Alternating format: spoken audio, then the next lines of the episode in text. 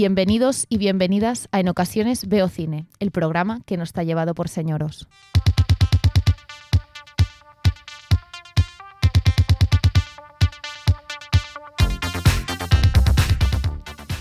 Buenos días, buenas tardes, buenas noches. Esto es una semana más de En ocasiones veo cine y hoy está en el estudio con nosotros Georg, Hola. Paula, Hola. Marina Bon día. y Dani, como siempre, Uy. los mandos. ¿Qué energía trae Marina de Es repente? el día de la dona. Ha sido empezar, de el programa y ¡fum! Bueno, oye, es que llevamos una hora aquí alargando empezar a grabar y, Bueno, no ha habido temas. Hemos estado... Sí. Pues ya está. y hoy hablaremos de Lost in Translation, la mejor película del universo. So what are you doing here?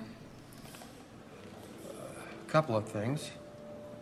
Taking a break from my wife, forgetting my son's birthday, and uh, getting paid $2 million to endorse a whiskey when I could be doing a play somewhere. Oh. But the good news is the whiskey works.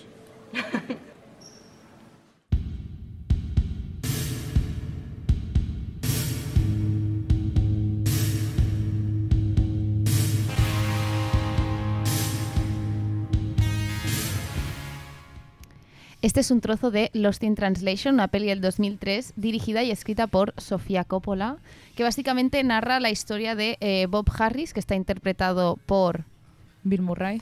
y de Charlotte, que es Scarlett Johansson. Exacto. Y se conocen en un hotel en Tokio, entonces Bob Harris, que es Bill Murray, eh, ha ido a Tokio a grabar un anuncio de whiskies porque es un actor medio jubilado pero muy conocido en Estados Unidos y consecuentemente pues en toda Asia también.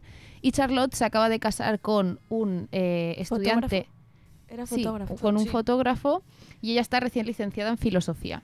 Y entonces lo, lo mandan a Tokio para hacer una sesión de fotos y lo acompaña y está recién casada.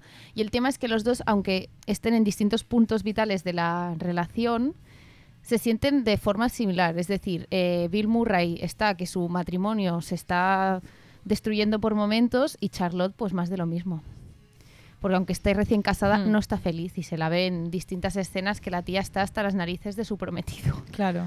Sí, exacto. Es- el momento donde Charlotte y Bob Harris comparten una desconexión con sus vidas y a mí lo que me gusta mucho eh, es que todos los temas que se, se ven en Lost in Translation es como que afectan a los dos protagonistas pero de maneras muy distintas. Exacto. Entonces, el fracaso, por una parte, de el que ya ha trabajado y la que no está haciendo nada. Y aún no ha empezado, claro. Exacto, Está por entonces, empezar. está- hay un paralelismo muy bueno entre los dos personajes y no tienes a Bob Harris que es un actor de prestigio que está haciendo anuncios de whisky en Japón, que es esto se considera como bajuno, ¿no? Sí. En- encima está con esta crisis matrimonial y la Charlotte es todo lo contrario, que es que no tiene ni trabajo ni nada y está cada día esperando a que su pareja venga a casa, pero ella se siente súper poco realizada consigo misma. Y que acaba recurriendo a grabaciones de autoayuda en CDs Exacto. para el Walkman, o sea, bastante... bastante heavy deep. Sí.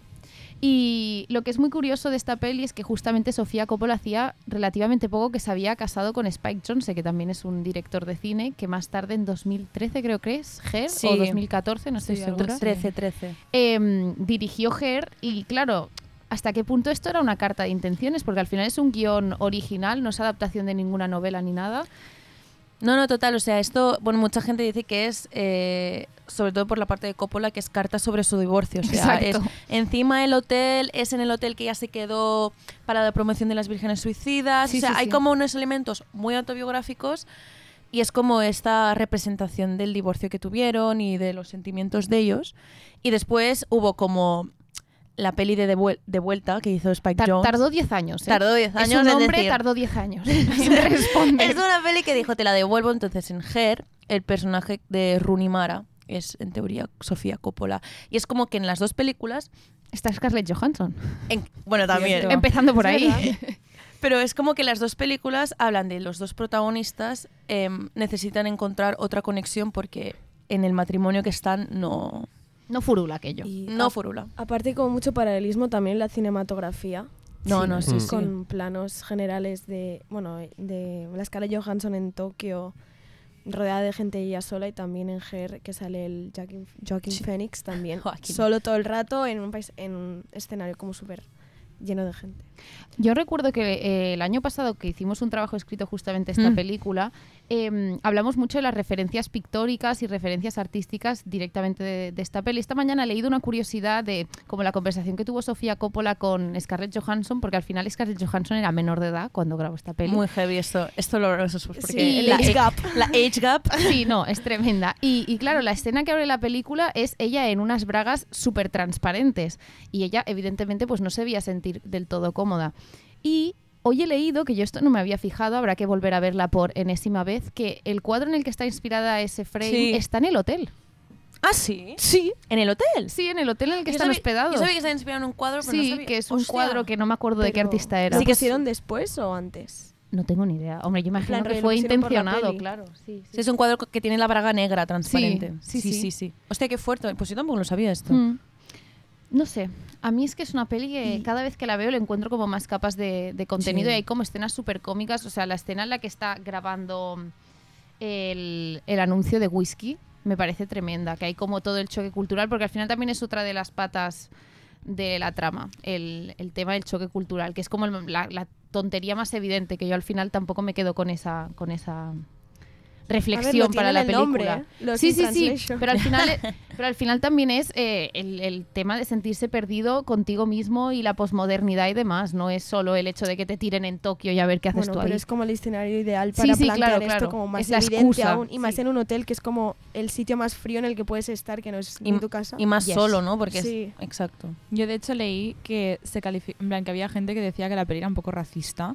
En mi op- Sí. Yo lo he pensado también. Em, hubo Eh, muchos sí. críticos de Los cine que, que dijeron que, hostia, que esta tía se había eh, apropiado de una cultura de una forma un poco fea.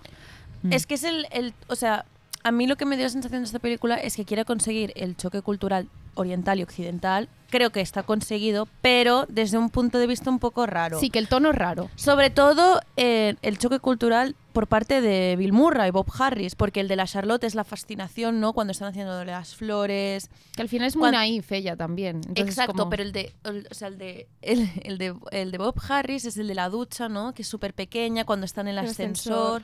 cuando hay uno que está hablando con él y no lo entiende. La es como- pseudo prostituta, la Es- escena de la es pseudo prostituta como- también es un poco. Os estáis pasando un poquito aquí ya. Eso es uf.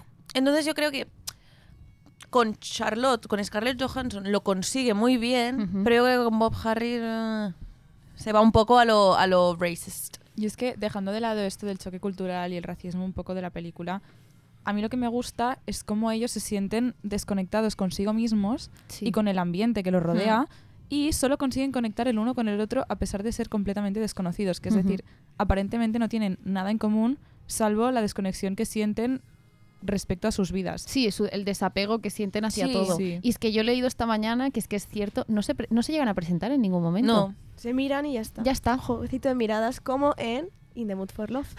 Bueno, Period. bueno, es que, vale, aquí vamos a sacar porque eh, In the Mood for Love fue una de las gran- grandes inspiraciones para Sofía Coppola para esta película. Entonces, claro, de una, obra, de una obra maestra sacas otra obra maestra. Bueno. Y que las escenas finales son literalmente iguales. Sí. O sea no que- son iguales. pero son muy similares. Tienen, el, tienen, o sea, obviamente es un guiño a In the Mood for Love de la hostia Claro. al final. Pero es, es- El susurrito, el susurrito. susurro. Susurro, pero uno usa la pared y el otro es Ah, una ella. persona.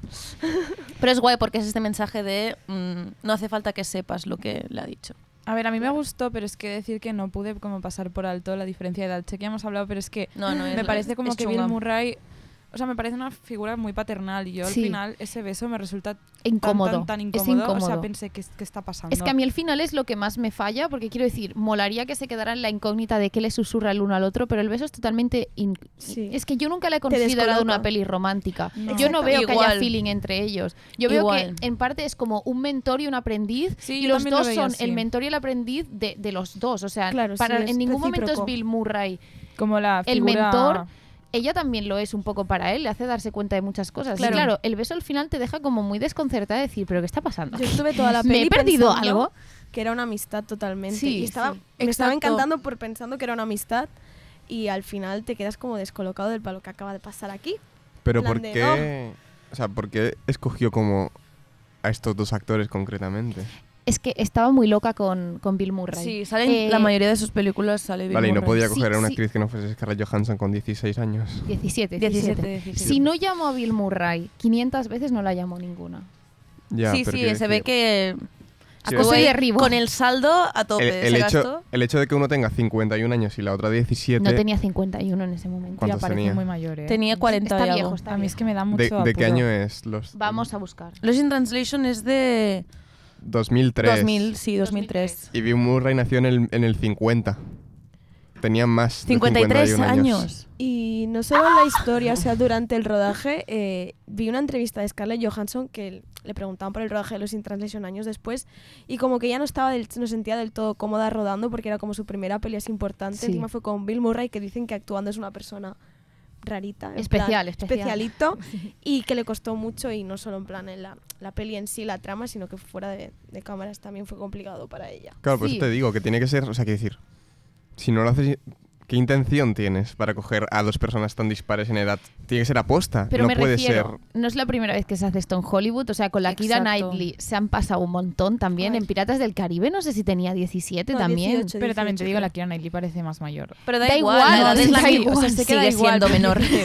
Cuando tú ves la película no te choca tanto la diferencia porque ella no parece. Por ejemplo, en Love Actually, que se casa, ahí tiene 18 años. Pero y ya no Scarlett Johansson le hubiera echado 21 en los Teen Translation, Sí, o oye, 23, vale, me parece no in- 17. O sea, y a la Kira Knightley yo cuando me enteré que con todas las primeras pelis que grabó, es que creo que con Love Actually también tenía, era menor de edad. No, tenía 18. Y se llevaba, de 18. hecho, con el niño pequeño de la película, se llevaba solo 5 años. Es que no me jodas, por favor.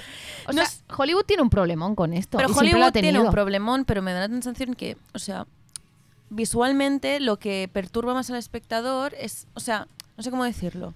Como se ve tan clara la diferencia de edad, es como, ay, la age gap, no sé qué, pero encima hay no sé cuántas películas de no sé cuántos directores que la age gap es de mm, 80 años, ¿sabes? Y la gente no dice nada porque, ¿sabes? Yo creo que a mí lo del beso final me falla porque para mí era como qué guay la conexión de una persona tan mayor con una persona tan joven y cómo Charlotte, o sea, Scarlett Johansson ve que incluso una persona de 50 años está igual de perdida, o sea, está igual de perdido que ella. Mm. Y a mí eso me molaba un montón porque era eso, mentor, aprendiz. Para mí esta peli es gente que está en su peor momento, que se encuentra en su mejor momento, ¿sabes? O sea, es el momento en que ves un reflejo. Para mí era que Bob es el reflejo de Charlotte y Charlotte el de, el de Bob. Y claro, después hay ese beso final que es como... eh, Claro, si se hubiese quedado solo en eso, como en dos personas que conectan porque están en un lugar ajeno y tal, pues perfecto. Pero en el momento en el que lo conviertes en una comedia ro- romántica, o sea, quiero decir, Es que... al final eh, hay una relación de amor que ahí está el, el problema, yo creo. No sé, para mí lo mejor que tiene esta película son sobre todo el montaje Sí. y Sí, el, sí. el paralelismo que establece entre los dos y las vidas que tienen parecidas, ya dejando de lado todo el tema de la edad, etcétera. O sea, el paralelismo que hace que te muestra que los dos personajes tienen exactamente la misma vida, a pesar de que a primeras parece que tengan vidas Sí, tan que, que el distintas. recorrido vital puede ser distinto, Exacto. pero al final Hmm. conectan por algo. Y los recursos estilísticos que usan en- tanto en la vida de uno como el otro, en plan, sobre todo hay muchísimos cristales, muchísimas como Ujú. pantallas que hacen que todo sea más frío y entonces, bueno, no sé, y deja mucho aire siempre en los planos. Como para... for Love. Sí, como Love, claro. Slay, Marina Slay. Siempre deja mucho aire en los planos y no sé, creo que este recurso se utiliza tanto, bueno, en el montaje paralelo, que representa muy bien las dos historias y... Bueno, sí, que hay muchos planos al principio cuando están solos, que están como o a la izquierda o a la derecha del plano, y luego cuando aparecen ellos, los planos son súper Simétricos. simétricos y están en el centro todo el rato como si se hubieran unido. Claro, a mí me gusta eso porque es como que Sofía Coppola te está dando pistas de este personaje necesita algo o alguien que tiene que estar en esa parte del plano, pero que aún no ha encontrado y es como se encuentran, es como que ya llenan todo el plano. También yo em, leí que en todas las habitaciones, o sea, en el caso más de Charlotte es todo azul cuando está sola, hay una paleta cromática más azul y en cambio cuando está con Bob Harris es súper cálida, súper... Sí. Entonces, me gusta mucho cómo Sofía Coppola también juega con en los colores, o sea, la paleta es muy heavy. Bueno, además eh, juega a favor que grabara en analógico, que su padre Ex- le dijo, claro. oye, graba en digital. Y acabó grabando en analógico porque la señora dijo, esto queda más guapo. La mayoría de escenas en exteriores se grabaron de forma ilegal, no consiguieron los Es verdad, permisos, es verdad, eso sí que es verdad. lo cual es muy fuerte. Y que creo que hubo, o sea, hubo una escena, no me acuerdo cuál fue, que, que creo que cogí, o sea, cogieron todo y se fueron corriendo. Sí, sí, sí, sí. No sé En si- una en el metro. En una en el metro, puede Sí, ser, ¿no? Y sí, que en plan dijeron, bitch, vienen los polis Lo nos que nos pasará a nosotros dentro de dos meses. Exacto. O de un mes ya, ¿no? Un mes. Y nosotros decir, A Sofía rodar, Coppola. mm, No, la verdad es que esta película fue muy. O sea, muy bien recibida, la verdad. Em, Sofía Coppola ya era una persona que ya se conocía quién era, por la familia, bueno, esto ahora lo hablaremos.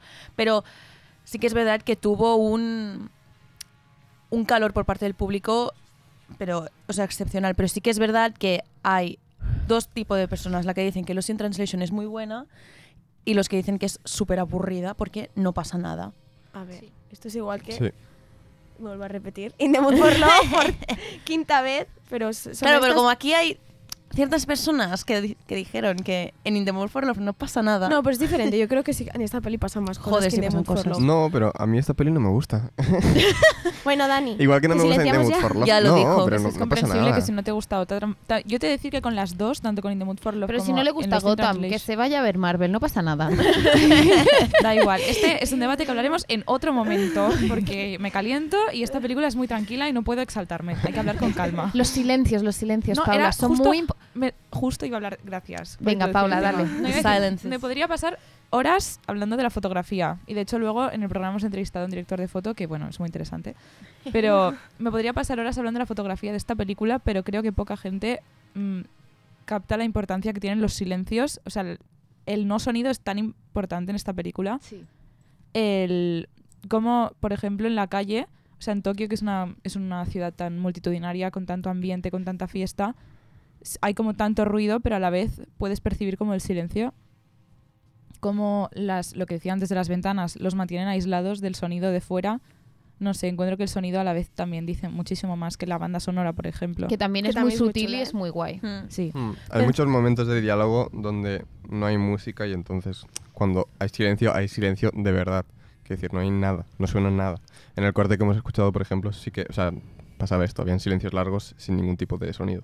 Pues que encima los silencios es muy chungo de, con- o sea, de conseguirlos bien. Porque, claro, encima los in translation que tiene un tempo más lento, que no quiere decir que sea aburrido, pero que tiene un tempo lento, ¿no?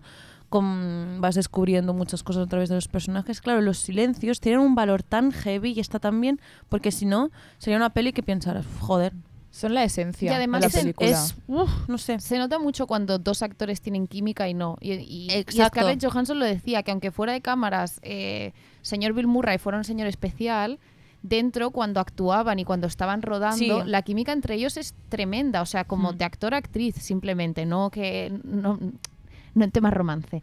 Pero No, se no, nota total, mucho total. que los silencios no son incómodos, que cuando han de generar incomodidad la generan, pero a lo que me vengo a referir es que no son forzados, ¿sabes? Que no, que no dan cringe, vaya que, Exacto. que- que están muy bien hechos y que es eso, es muy complicado de conseguir que haya silencio entre dos eh, actores y que esté Sí. bien hecho. Yo también pienso que en Lost in Translation eh, una de las razones por la cual es tan buena es por el trabajo actoral de ellos Sí. dos.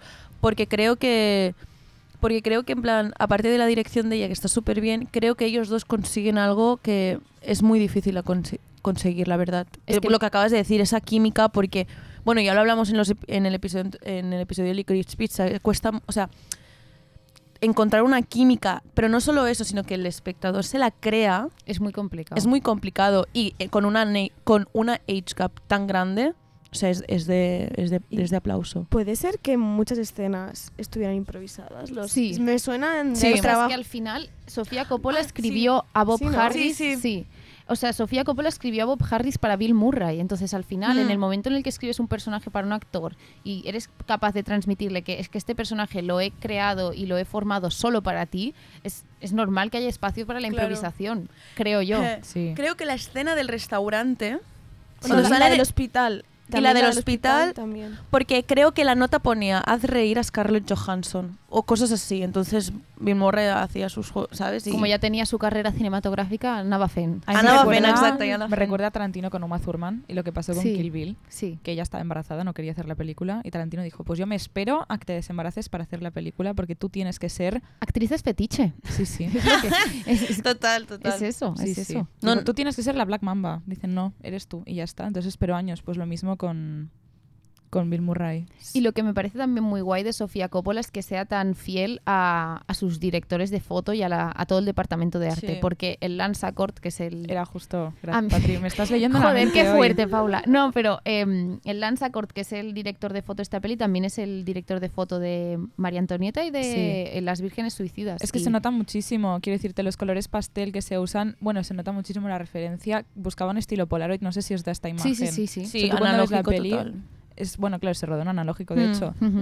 Pues no sé, los la gama de colores siempre así como muy pasteles, con pocos contrastes, se nota muchísimo que está súper trabajado y es como uno de los puntos fuertes de, de las pelis de Sofía Coppola, en mi opinión. Sí, que al final ella como directora trabaja muy mano a mano con el director de foto. Y hoy, como ha dicho Paula, la entrevista es a un director de foto. Exacto. ¿Quieres hacer presentación o lo presentas ya en la entrevista? Eh, no, no lo presento. Pues creo. dale. De acuerdo, pues nuestro director de foto se llama Pau Catalá. Trabaja principalmente rodando spots publicitarios, aunque ha trabajado también en, en películas y en series. Y nada, bueno, pues creo que en la entrevista ya descubriréis qué cosas tiene que decir.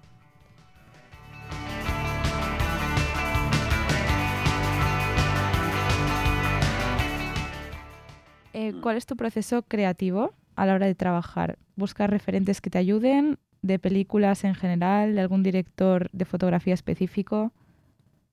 Sí, sí, sí. la búsqueda de referentes siempre es constante porque en el fondo eh, nosotros trabajamos en un mercado que está, que está vivo y que está en constante evolución y es importante un poco los referentes, mm, tanto por si quieres referenciar a un, a un autor. eh, no sé, pues si quieres como referenciar a un autor que ya, que ya ha pasado o de golpe quieres utilizar una técnica em, nueva para, para mostrar y en este sentido hay que estar siempre atento, ¿no? Desde los referentes siempre pasan por eh, cualquier manera de producción audiovisual o de narración visual que puede ser pues eh, desde, desde un cuadro hasta, hasta un vídeo de Twitch o, o de Instagram, ¿no? Eh, en este sentido hay que estar abierto porque la digamos que la manera de narrar historias siempre está en constante evolución. ¿Qué hace que un director de fotografía sea bueno o sea mejor que otros? ¿Qué es una cuestión de conocimiento previo sobre lo que tú dices, referentes? ¿O el material marca mucho la diferencia a la hora de trabajar o depende de otros factores? Yo creo que son, pa- para empezar, creo que cualquier proceso creativo que implique un equipo eh, y un creador, eh, es decir, en este sentido, como el director de fotografía es de un equipo y una parte, digamos, de este proceso como artesano, em, hay, una, hay un factor suerte que no controlas, eh, que es que, que- que- que- digamos que la divina providencia te ha juntado con la gente que, que, está en tu misma onda y que seáis capaces de producir. Dicho esto, yo creo que esto de buenos y malos es como, buenos o, mejores, es un concepto mucho de los premios. Creo que en el fondo todo el mundo está intentando hacer el, proceso creativo y no hay, no hay desde un punto de vista mejores o, o- bueno, sí que es un punto de vista muy personal, ¿no? Pero eh, lo que quiero decir es que como que un director de fotografía, mm, principalmente en cine, tiene que servir a una historia. Y la estética de esa historia no tiene por qué eh, generalmente ser buena o mala, ¿no? Eh, Si, si vemos, por ejemplo, pues em, eh, diferentes estilos como la Nouvelle Vague o así, se, se- se- se rueda de una determinada manera, ¿no? Entonces, pues, em, pues depende mucho del estilo, ¿no?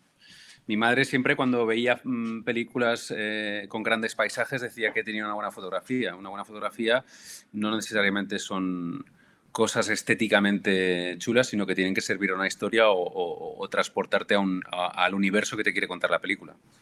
Las estéticas van cambiando, ahora no, se, no se ilumina igual o no se te fo- fotografía igual que hace 10 años, está en constante evolución, eh, también ha evolucionado mucho a través de la luz, porque la técnica, por ejemplo, ahora tenemos los LEDs y ahora es una época en que la saturación del color eh, y tal, eh, por lo menos publicitariamente, está muy presente.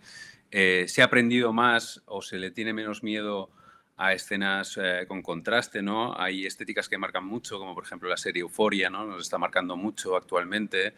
Em, claro, depende. Entonces, si eso es bueno, bueno, eso tiene que más que ver con, con, con, la, con la, inmediatez de la estética ahora. Eh, yo creo que en el mundo del cine se, se experimentan a través de, de, de, más cosas y, por ejemplo, la fotografía de Licorice Pizza no tiene nada que ver con Euforia y para mí las dos tienen, tienen, son muy buenas, ¿no? Mm, a ver, ahora te quería hacer una pregunta sobre la postproducción vosotros, los directores de fotografía, trabajáis mm, mano a mano un poco con, el equipo de Postpro, ¿no?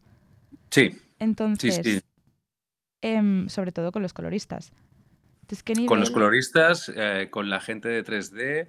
Todo esto también es un mercado que está, que está cambiando muchísimo porque desde que se hizo la serie de Mandalorian con, utilizando el motor gráfico de, los videojuegos, ¿no? utiliza para, para, para, recrear digamos, los entornos eh, se utilizan pantallas LED, ya no se filma estrictamente sobre croma, se filma sobre pantallas eh, de televisión ¿no? 4K para rodar en cualquier escenario ¿no? y, el, y, lo que se reproduce allí lo reproduce un motor gráfico de, de videojuegos. Entonces, eh, claro, tienes que hablar con, con mucha parte del equipo de postproducción para, para, para, saber mm, cuál es la manera mejor o más indicada para, o cuáles son las limitaciones que te ofrece el, la tecnología, ¿no? Eh, y hasta dónde también tú puedes llegar para no crear luego un, problema.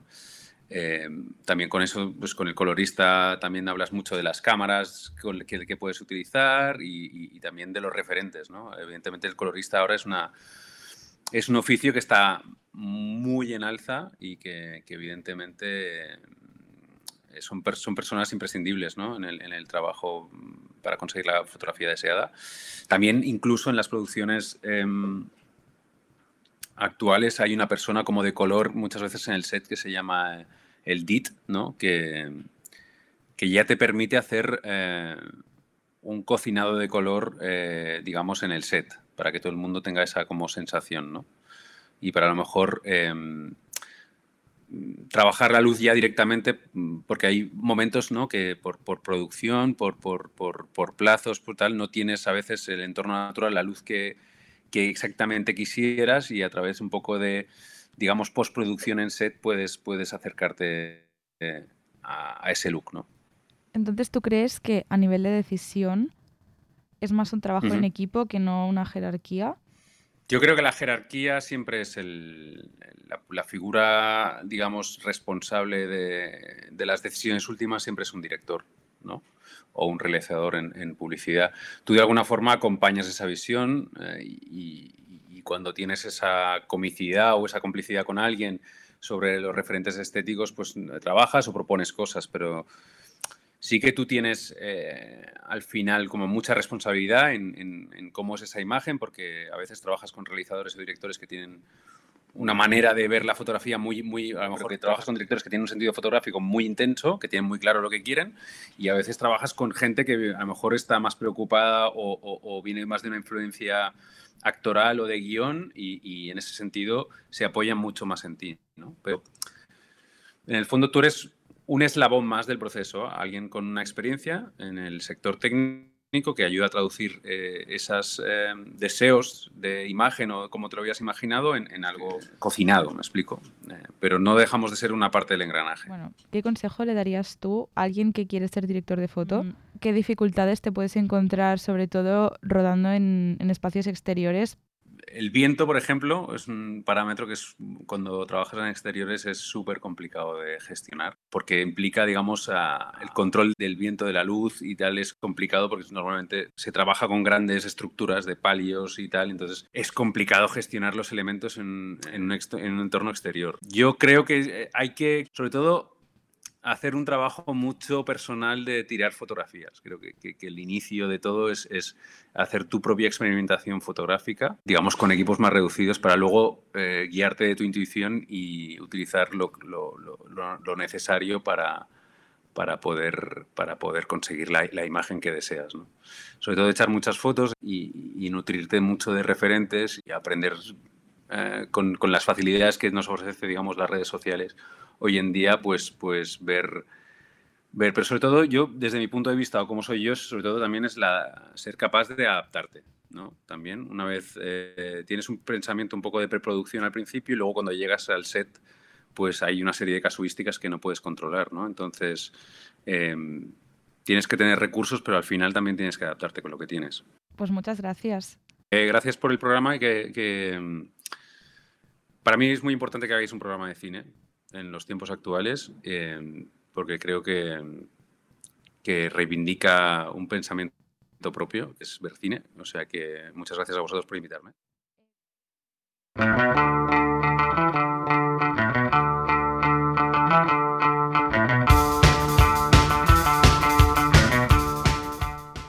Muchas gracias Pau Catalá por la entrevista, sobre todo por los agradecimientos del final, nos han conmocionado mucho a todo el equipo. Em, retomándome un poco al principio de la entrevista y al final lo has vuelto a repetir sobre los referentes, queríamos hablar sobre los referentes de Sofía Coppola, en concreto sobre la herencia masculina que tiene de su queridísimo padre. Padre, ¿quieres Queridísimo papá. Sabemos que su padre es Francis Ford Coppola. Estimadísimo padre. Sí, sí. Bueno, no es lo, que, es lo que hemos comentado súper rápido antes, que al final em, siempre ha quedado muy vinculada a su obra que su padre es quien es. Y yo entiendo que al final es tu contexto y, y es lo que tienes. Pero claro, no podemos determinar su obra siempre por quién ha sido su padre y lo que ha hecho él, porque el cine que hace Sofía Coppola es una cosa bastante distinta a lo que hace su padre. Hmm. Y, lo que, y su forma de concebirlo es, es que yo creo que son literalmente polos opuestos. Sí. Sí, yo creo que también que era como la misoginia del momento, Sí. en que una mujer no podía hacer una película tan buena, entonces era, no, es que claro, como es de la familia, lo ha tenido muy fácil, que obviamente, o sea, ha tenido las facilidades. ha tenido las facilidades, o sea, ojalá, o sea, ojalá tener una familia que esté también vinculada en este mundo, ¿sabes? Pero es que hay infinidad de actores, e infinidad de directores, eh, hombres que han tenido un linaje familiar en el mundo del cine y nadie, di- nadie dice nada. Entonces, Sofía Coppola, que fue, eh, pues, del, mm, en más siglo XXI, una directora que tuvo ahí un impacto con sus películas, eh, fue, no, es porque es hija de tal, no sé qué, entonces, claro, por eso lo tiene fácil, pero su cine no es nada más que... Y dices, ¿qué coño? Y que al final yo creo que ha sabido, o sea, que ha sabido como marcarse muy bien de decir, vale, es que no estoy haciendo cine como mi padre, es mi propio cine y yo voy a contaros lo que yo os quiero contar. y- Exacto. Que también es lo que comentaba justo cuando estábamos comentando esto, que es lo que está pasando con la Maggie Gyllenhaal, que es la Sí. hermana del, Jake del Jake Gyllenhaal. Gyllenhaal, que ahora saca su primera peli como directora y guionista, que está basada en una novela de Elena Ferrante, de Los Totter. Y claro, se la está vinculando todo el rato a ella. Ay, a él, perdón. Pues, es como, joder, em, la chavala algo habrá hecho propio, ¿no? No estaba el hermano allí en el rodaje molestando constantemente. Encima, Claro. Jake Gyllenhaal cancelled. Dato. Taylor Swift. Taylor Swift. Em, no, yo quería decir también, em, pues que no se puede negar las facilidades que ha tenido Sofía Coppola para ser directora gracias a pues, quién es su padre y su familia en general. Pero a la vez, em, ahora echando la vista atrás, qué bien que ella pues hiciese cine y como que no se dejase intimidar por ser una de las pocas mujeres de la industria. Y doy sobre todo gracias porque hoy en día miramos los premios y hay muchísimas más mujeres nominadas para óperas primas, para mejores directoras, mejor dirección. Quiero decirte, el año pasado la ganó por primera vez una mujer, ¿no? Sí. Pues- Nomadland. Esto es, no sé, creo que es un cambio muy importante en la industria y que al final, pues, como diría, bueno, como dijo Neus Bayús el otro día en Los Gaudí, las mujeres hemos venido no para hacer óperas primas, hemos venido para quedarnos. Y es que claro que sí.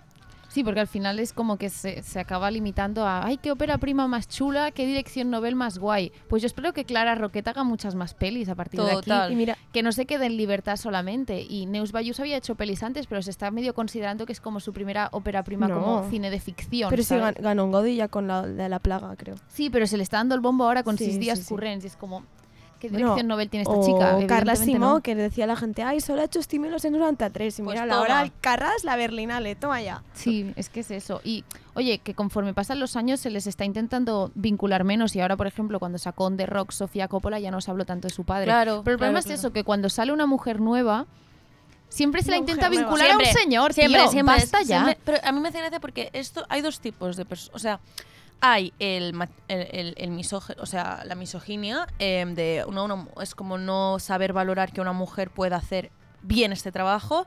Y dos, la gente ignorante, porque a mí me hace mucha gracia la gente que dice, no, es que claro, Sofía Coppola es buena directora por su padre, que pienso, a ver, o sea, la gente, o sea, Sofía Coppola ha podido que ha podido hacer una película por su familia, sí, pero si no es buena, no es buena. O sea, la gente piensa que por tener un apellido te viene ya incluido el pack de puedo hacer buenas películas. Y no, Sofía Coppola... Mira los Trueba.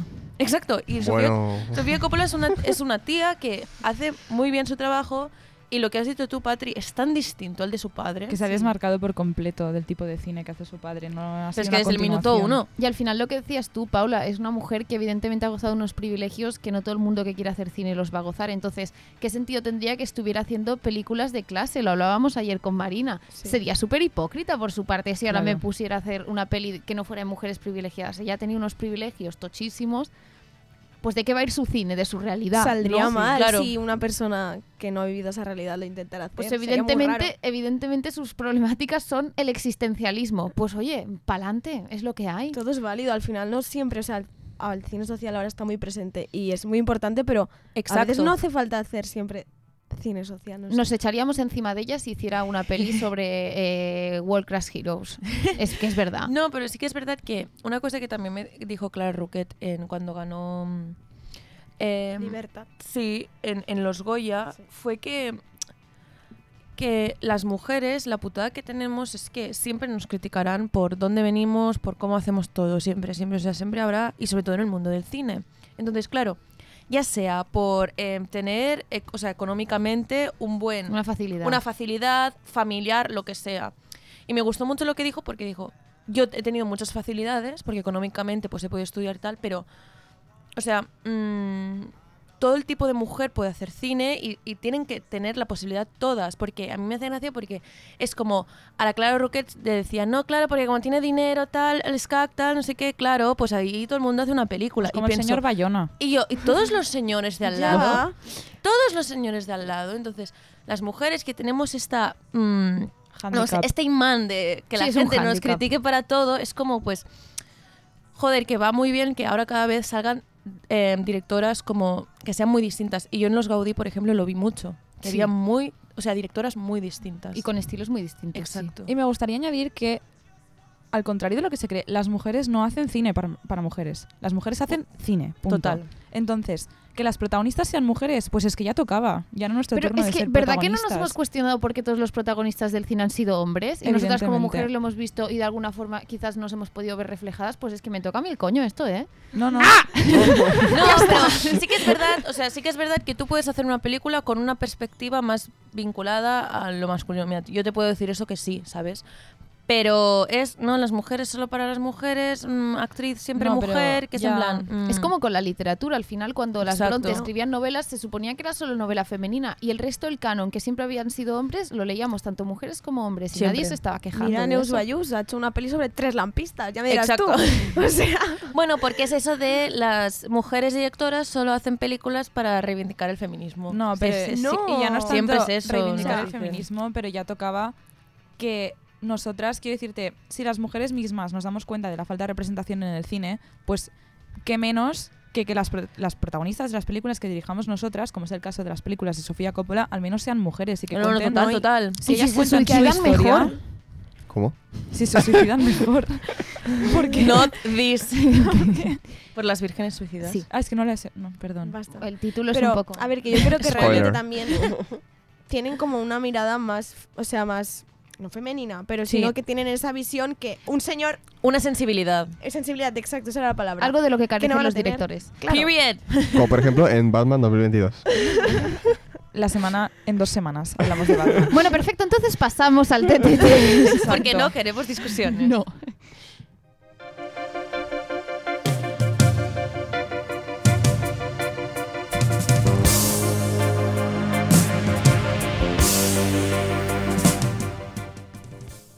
Geor, Uy, Qué directa. ¿puedes repetir el eslogan de la marca de whisky que dice venga. Bill Murray? Em, ya te digo yo que no. No, No, no. n- nadie. Pero da- El no tienes eslogan. opciones. El eslogan que dice cogiendo el- la copa en Steve, porque eso no es whisky, probablemente. Dice algo como con tranquilidad o con no sé qué, bebe tal, ¿no? Dice algo así. For relaxing times. For relaxing times. Make it Suntory time.